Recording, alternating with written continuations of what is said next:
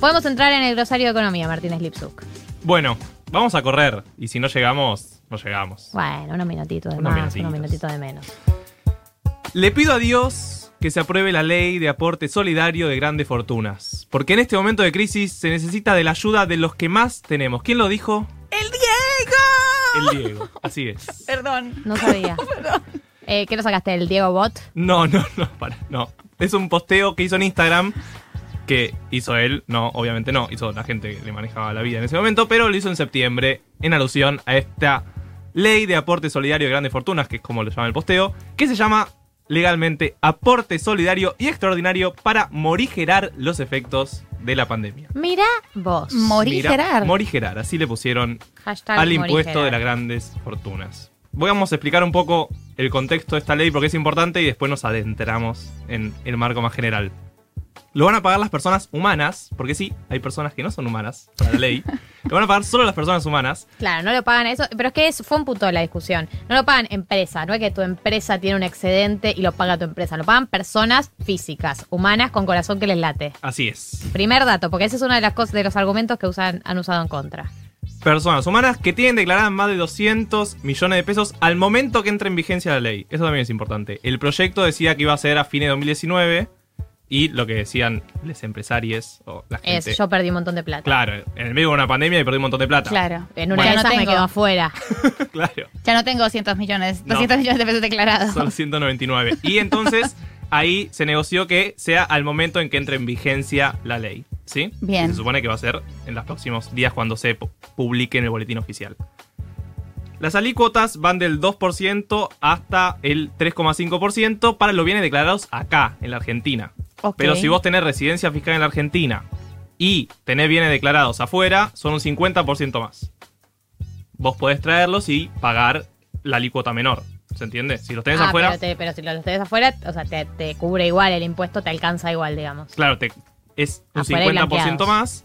Ah, claro, hay que hacer esa aclaración. Eh, pero O sea, bueno, no podés en las. Islas Caimán. Si los tenés blanqueados en las Islas Caimán, creo que no, no sos bienvenido a las cenas de tus amigues. Eh, pero bueno, puedes traerlos al país, declararlos en el país y ahí pagarías la alícuota menor, ¿sí? Que es para los bienes que están en el país. Alcanzaría a 11.865 personas según los últimos datos de AFIP. 11.865. Somos 44 millones. Ah, es muy poca Somos gente, 44 claro. millones.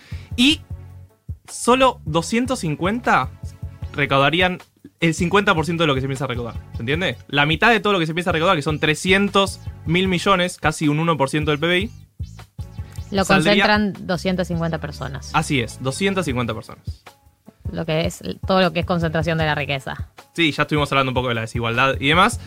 Son las 200, 250 familias Conocen. más importantes. de Conocemos Argentina. algunos de esos apellidos. Sí, seguramente. Y acá otro de los datos importantes. Va a ser para morigerar la pandemia, pero tiene una afectación específica. O sea, el impuesto dice que va a ir un 25% para el programa de exploración de, de gas natural, un Bueno, 20%. ahí tenemos la crítica de, de las organizaciones ambientales y de la izquierda, de por qué criticaron el proyecto de ley, digamos. Sí, y también de la gente que lo va a pagar. Dice, me estás haciendo un aporte extraordinario para por la pandemia y para ayudar, pero me haces poner un 25% en programa de exploración del gas natural. No suena muy ayudar para la pandemia. Yo en ese punto creo que tienen un poco de razón. ¿Por qué se hace esta afectación específica? ¿Se acuerdan cuando hablamos de la coparticipación? Por supuesto, la copa. La copa. Bueno, los impuestos nacionales se tienen que coparticipar. Salvo cuando tienen un objetivo específico. O sea, este caso. O sea, este caso. O sea, la nación le puso un porcentaje específico para que no se tenga que coparticipar con las provincias. Claro, ¿Cuál con es esa el- ley inamovible, esto es una trampita para no mover esa ley, ya lo aprendimos todo esto, muy bien. Escucha, ley inamovible, eh, 25% para el gas y para, qué 25% otras para el gas, 20% para comprar equipamiento de salud, justamente para atender a la pandemia, un 20% para apoyar a pymes con subsidios y créditos, un 20% para financiar un relanzamiento del plan Progresar, que es ese plan que ayuda a que A jóvenes la terminen, así es, terminen sus estudios, y un 15% para urbanizar barrios populares, que es uno de los planes que tiene el gobierno para redinamizar el 2021. Hasta ahí Entendido. Estamos, Clarísimo. Perfecto. Impuesto a las grandes fortunas. ¿Qué pasa? En la Argentina ya existe un impuesto a la riqueza, entre comillas, que es a los bienes personales. Esto no pasa en todos los países. ¿Sí? Pero la Argentina tiene. ¿Qué pasa? para el año que viene, bienes personales recaudaría la mitad de lo que recauda este impuesto a las grandes fortunas. ¿A qué alcanza bienes personales? A los bienes que tenga declarados, si tenés departamentos, si tenés demás. Una lancha también. Una lancha. si tengo una lancha. Rarísimo eso, ¿no? No un auto, una Sí, Un lancha. ejemplo rarísimo, pero Es que si pienso en gente tener- rica y pienso en gente con lanchas. Bueno, eh, sí, sí, sí, sí. Sí, Sí, en la ley lo especificaron. Especificaron que lanchas, había un artículo para lanchas. Motorizadas, canoas no se declara. Estoy, estoy segura. O sea, Que es a partir de, de determinado valor, digamos. Claro. Y es una de las críticas que le hacen básicamente los millonarios, la gente que tiene que pagar este impuesto, una crítica que hace es, yo ya estoy pagando impuestos por mis bienes, se supone, ¿no? claro. Pero ¿qué pasa? Como decía, la recaudación para el 2021 va a ser la mitad de lo que recaude este impuesto a las grandes fortunas. Hay algo que no funciona tan bien. ¿Por qué? Y eso es lo que voy a intentar explicarles a continuación. Para escuchar, pregunta antes de que expliques la fafafa de esta columna. Em, eh, esto- eh, estos impuestos a, a los bienes personales forman parte de estos impuestos que los ricos dicen, che, me dijeron que me lo iban a cobrar una vez y al final quedó para siempre.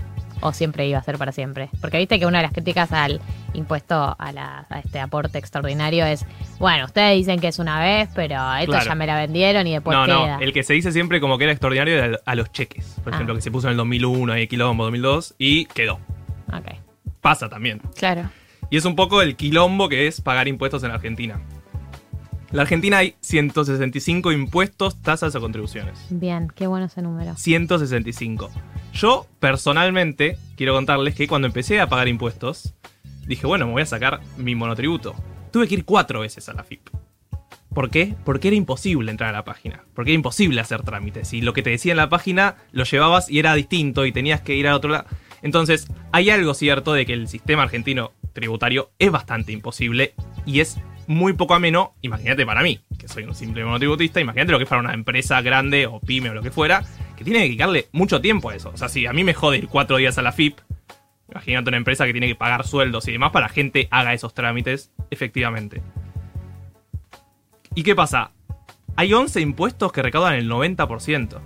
O sea, la mayoría de los impuestos no, no son importantes. ¿Cuáles son esos 11 impuestos? El más importante es el IVA. ¿sí? Que lo pagamos todos. que lo pagamos todos.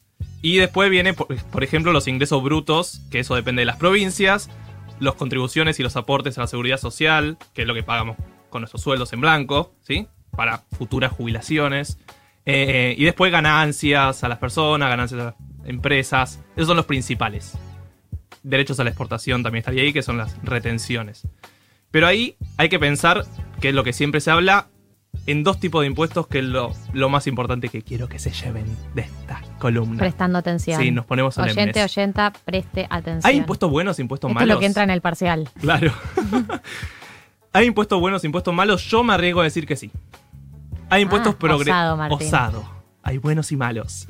Hay impuestos progresivos o impuestos regresivos. Vamos a explicar qué son. Los progresivos, por ejemplo, es el impuesto a las ganancias. Uno paga más a medida cuanto más gana. Claro. ¿sí? Por eso se llama progresivo. Pagan más los que más tienen. Y después está el IVA, por ejemplo, que es un impuesto regresivo. ¿Por qué? Pagamos todo lo mismo. Y si pagamos todo lo mismo, significa que a los pobres les significa mucho más y a los ricos no les significa nada. Bien. Entonces uno quiere tener un sistema impositivo progresivo. Y esto no es que soy yo. Lo dice casi toda la economía. ¿Y por qué el IVA sigue siendo tan regresivo? El IVA sigue siendo tan regresivo porque es muy difícil.